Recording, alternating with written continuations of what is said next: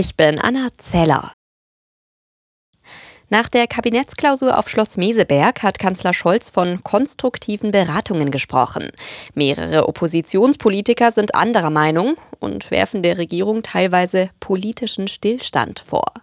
Die Ampel klopft sich auf die Schulter, die Opposition schüttelt den Kopf. Fraktionschef Merz wirft der Regierung selbst Blockade vor. Mehr als 30 Gesetzesvorhaben liegen derzeit wegen interner Streitereien auf Eis, kritisiert er. Und das obwohl Deutschland gerade jetzt viele Reformen braucht, sagt Merz.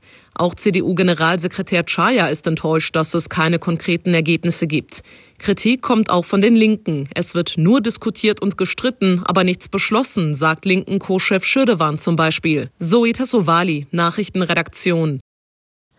Verteidigungsminister Pistorius hat Litauen weitere militärische Unterstützung aus Deutschland versprochen. Bei einem Besuch in einer von NATO-Truppen genutzten Kaserne in Litauen sagte Pistorius, die Sicherheit Litauens sei auch unsere Sicherheit. Als Reaktion auf den Krieg in der Ukraine hatte Deutschland die Truppenpräsenz in Litauen verstärkt.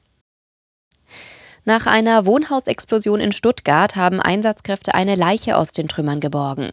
Die Ermittler gehen davon aus, dass es sich dabei um eine vermisste 85-jährige Frau handelt. Bei dem Unglück in der vergangenen Nacht war ein Wohnhaus teilweise eingestürzt. Offizielle Angaben zur Ursache der Explosion in Stuttgart gibt es noch keine. Vermutet wird eine Gasexplosion. Drei Jahre nach dem Dreifachmord in Starnberg hat das Landgericht München den Hauptangeklagten zu 13 Jahren Jugendstrafe verurteilt. Er soll seinen Freund und dessen Eltern erschossen haben. Eigenen Angaben nach wollte der heute 22-Jährige durch die Morde an Waffen kommen, die sein Freund illegal besaß, um sie zu verkaufen. Ein Mitangeklagter bekam eine Jugendstrafe in Höhe von acht Jahren und sechs Monaten. Ermittler in NRW haben ein mutmaßliches internationales Hackernetzwerk enttarnt. Gegen drei Verdächtige seien Haftbefehle erlassen worden, gegen acht weitere werde ermittelt, teilten das LKA und die Staatsanwaltschaft in Düsseldorf mit. Die mutmaßlichen Cyberkriminellen sollen mehrere Hackerangriffe, unter anderem auf das Uniklinikum Düsseldorf, verübt haben.